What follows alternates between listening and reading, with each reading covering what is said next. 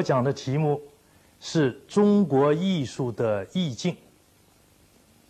这个题目呢，我一共讲两次。这一次呢，主要讲中国的绘画艺术和园林艺术。下一次呢，我再讲到中国的音乐、小说、诗歌。大家知道。中国传统艺术的很多作品，他们的审美价值呢，就是有意境。因此，弄清楚什么是意境，对我们了解中国的传统艺术、了解中国传统艺术的特点和精神，会有很大的帮助。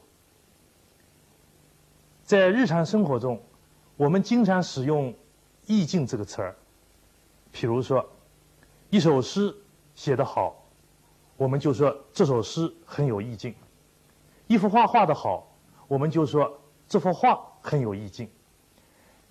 但是究竟什么是意境？很多人并没有搞得很清楚。为了说清楚这个问题呢，我想首先谈一谈中国艺术和西方艺术的一个很重要的区别。西方古代的艺术家，他们给自己提的任务呢，是要再现一个具体的物象。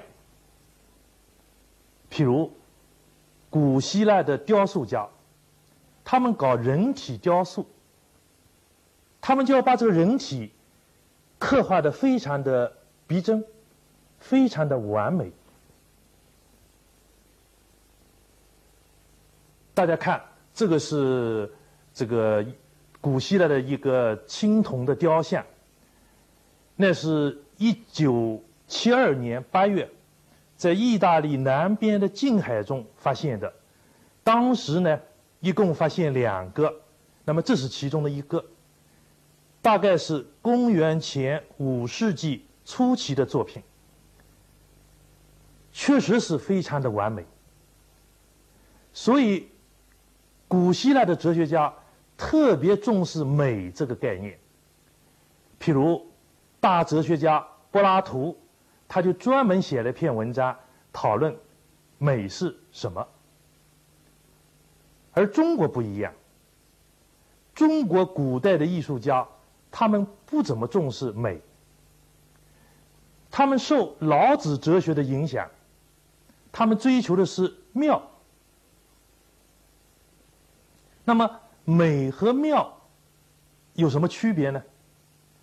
美呢，它的着眼点是要再现、要刻画一个具体的对象，要把这个具体的对象刻画了很完美。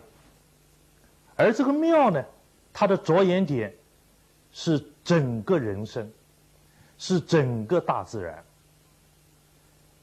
中国古代的艺术家。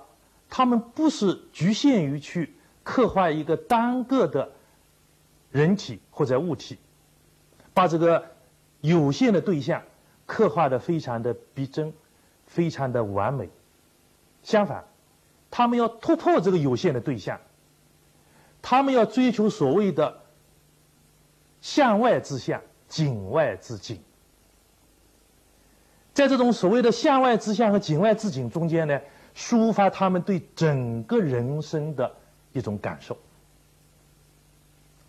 中国古代的画家，即使画一块石头、一个草丛、几只水鸟、几根竹子，都要表现整个宇宙的生气，要使画面体现画家对整个人生的感悟。要流露一种带有哲理性的人生感，而这个呢，就是中国古人说的意境。现在大家看到的是清代大画家朱耷画的几幅画，有荷花、水鸟、八哥。朱耷呢，他就是有名的。八大山人，他是明朝宁王朱权的后裔。他的画构图啊，十分的奇特。一幅画呢，往往只画几枝荷花，啊，或者呢只画一只水鸟，但是使人感到一种无限开阔的这种天空和水面。整个画面呢，充满了一种顽强的生命力。有人说，八大山人画的鸟，是一根羽毛也不能碰的，一碰呢，它就要飞起来了。郑板桥说啊，八大山人的画是墨点无多，泪点多。就是说呢，他是用他的泪水画成的画。那么他的画呢，充分的表现了他对整个人生的独特的感受。中国古代的山水画家喜欢画远、高远、深远、平远。大家看，这是五代大画家董源画的一幅山水画，元气淋漓啊，幽深平远。接下去，大家看到的是宋代、元代、明代画家画的几幅山水画。这些山水画呢？近处有广阔的水面，其中呢有小桥、楼阁、小溪、渔船、树林。远处呢有无数的高山幽谷。那么整个画面是由近处一层一层的。往远处推，越推越远。中国的山水画家为什么要画远？因为山水本来是有形体的东西，而远呢，就突破了山水的有限的形体，使人的目光伸展到远处。从有限的时间空间进到无限的时间空间，进到所谓的向外之向，景外之景。所以，远，也就是中国山水画的意境。同样，中国古代的诗人也都喜欢登高望远。屈原、阮籍、李白、杜甫，他们都写过很多登高远望的诗。为什么要登高远望？也是为了从有限的时间空间进到无限的时间空间，从而呢，引发一种人生感、历史感。中国的园林艺术也是如此。中国园林艺术最大的特点就是有意境。中国园林艺术的美，主要不是一株孤立的建筑物的美，也不是一片孤立的风景的美，而是意境的美。那么，什么是中国园林的意境呢？就是突破小空间，进到无限的大空间。中国园林的建筑物，楼、台、亭、阁，它们的审美价值，主要不在于这些建筑物本身。而在于它可以使游览者从小空间进到大空间，从而呢丰富游览者对空间的美的感受。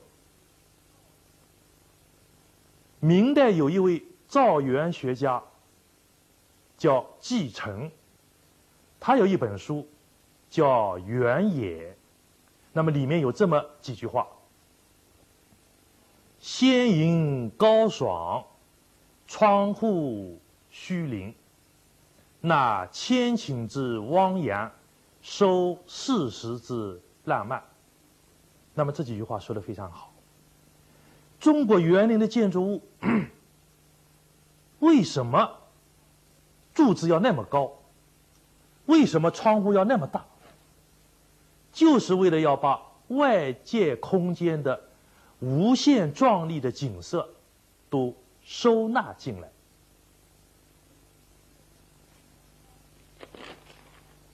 在这里呢，窗子起了很大的作用。西方。的建筑，西方古代的建筑，譬如说大教堂，它也有窗子，但是那些窗子呢，不是给人往外看的，不是为了使人接触外界的自然界。那些窗子一般都很高，高出人的视平线，而且呢。镶上了彩色的玻璃，那么它的作用呢，是透进一点暗淡的光线，和教堂内部的烛光交织在一起，造成一种气氛，使信徒们在其中似乎能感受到一种天国的神秘和。温暖。中国园林建筑的窗子不是这样的。中国园林建筑的窗子是为了使人接触外面的自然界。继承说“窗户虚灵”，呃，窗户虚灵就是窗户灵虚啊。这个虚呢，就是外界的广大的空间。我们可以这样说。西方的大教堂是向大自然封闭的，而中国园林的建筑物是向大自然开放的。刚才我们看到西方大教堂的图片，那些教堂它的屋顶啊都是非常的高，直插云霄，再加上宏伟的拱门、幽深的走廊。都是极力要制造一种啊神秘的崇高的气氛。我们再看中国的天坛，中国的天坛呢，是中国的皇帝啊祭天的地方，也可以说是一座教堂。那么它的屋顶在哪儿呢？没有屋顶，整个宇宙。就是它的屋顶，日月星辰啊，都在其中出没。这可以说是世界上最开放、最崇高、最宏伟的一座教条。大家知道，中国的每一处园林都少不了有亭子。亭子在中国园林的意境中，也起到很重要的作用。大家看，是中国园林的各种亭子。那么这些亭子呢，它的造型啊是多种多样的，但它的基本结构呢是相同的，不外乎是呃一个屋顶，几根柱子。那么它中间呢是空的，这样一种建筑物。它起一种什么作用呢？就是把外界的无限广大的空间的景色都吸收进来。中国古人有两句诗，江山无限景，都具一庭中。这个就是亭子的作用，就是把外界无限广大空间的景色，都把它吸收到这个小空间中间来。中国园林建筑的其他的一些建筑物，譬如台榭、楼阁，也都是起这个作用，都是为了使游览者从小空间进到大空间，也就是突破有限，进入无限。突破有限，进入无限，就可以在游览者的胸中引发一种人生感、历史感。我们可以举两个例子来说明这一点。一个例子呢，是王羲之的《兰亭集序》。王羲之的《兰亭序》。是中国书法艺术的瑰宝。据说，唐太宗对他喜爱到了极点，所以呢，就把他作为陪葬品，葬到他自己的棺材里去了。王羲之在这一篇序里，一开始就指出，《兰亭》。给人的美感，主要不是在于亭子本身的美，而是在于它可以使人仰观宇宙之大，俯察品类之盛。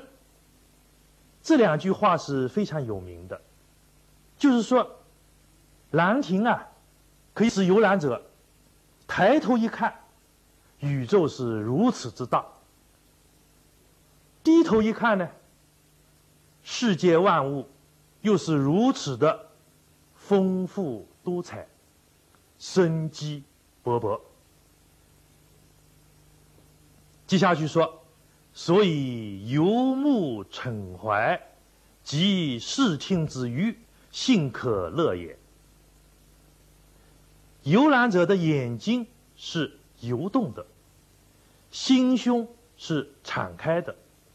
游目骋怀，因此呢，得到了一种极大的快乐。而这种仰观俯察、游目骋怀，就引发了一种人生感。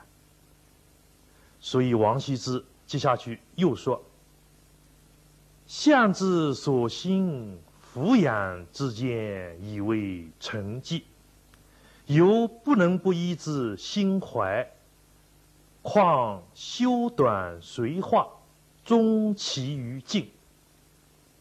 后之视今，也由今之视昔。宇宙是无限的，而人生是有限的。当然，这个有限的人生是充满了价值、充满了意义的。这个呢，就是一种人生感。再一个例子呢，是王勃的《滕王阁序》，这也是一篇非常有名的文章。王勃在这篇文章开头也描写了一下这个滕王阁建筑的美，但是接下去呢，他就说，滕王阁给人的美感。主要还不在于这个建筑物本身，而在于它可以使人看到一个无限广大的空间，看到无限壮丽的景色。他有两句很有名的话：“落霞与孤鹜齐飞，秋水共长天一色。”就是一个无限广大的空间。那么，在这种无限广大的空间的美感中呢，就包含了一种人生感。天高地迥啊，觉宇宙之无穷，兴尽悲来，失阴虚之有数。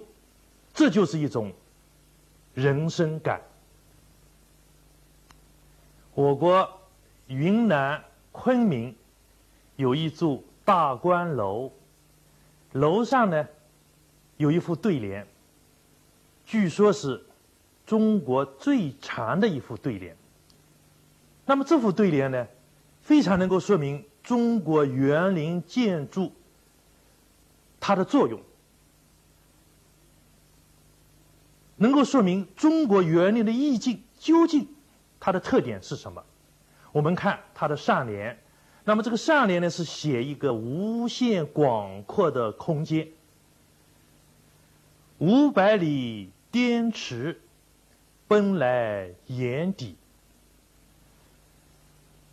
披荆岸泽，喜茫茫空阔无边。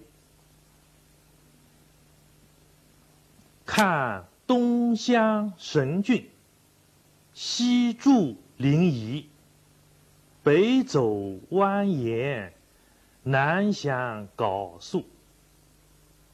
高人运士，何方选胜登临？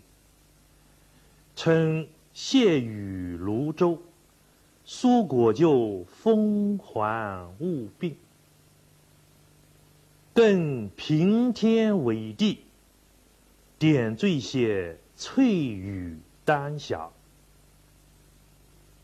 莫辜负四周乡道，万顷晴沙，九下芙蓉，山春杨柳。那么这个是呢一个无限广阔的空间，它描写了五百里滇池的这个。壮丽的景色，东南西北都写都写到了。那么下联呢，就是写一个无限的时间。刚才上联一开头是“五百里滇池，奔来眼底”，那么下联一开头就是“数千年往事注到心头，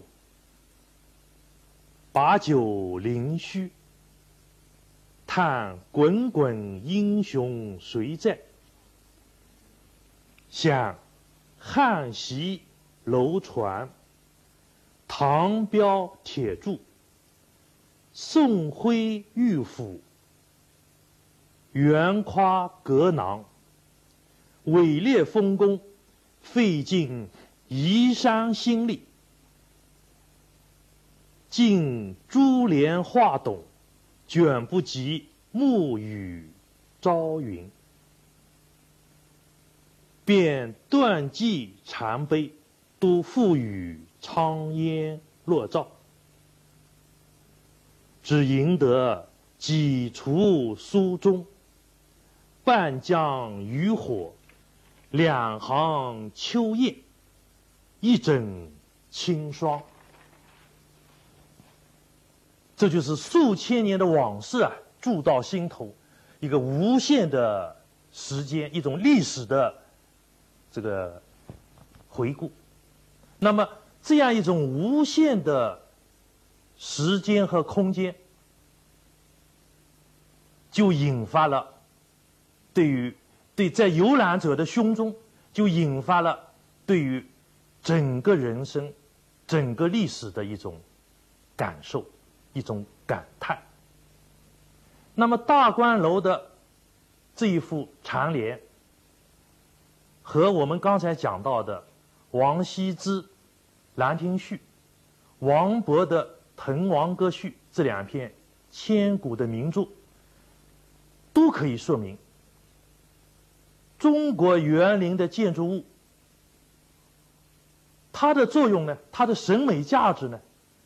就在于它可以使游览者在大自然的面前，在广阔的自然界的面前，可以打开眼界，敞开心胸，可以使游览者仰观宇宙之大，俯察品类之盛，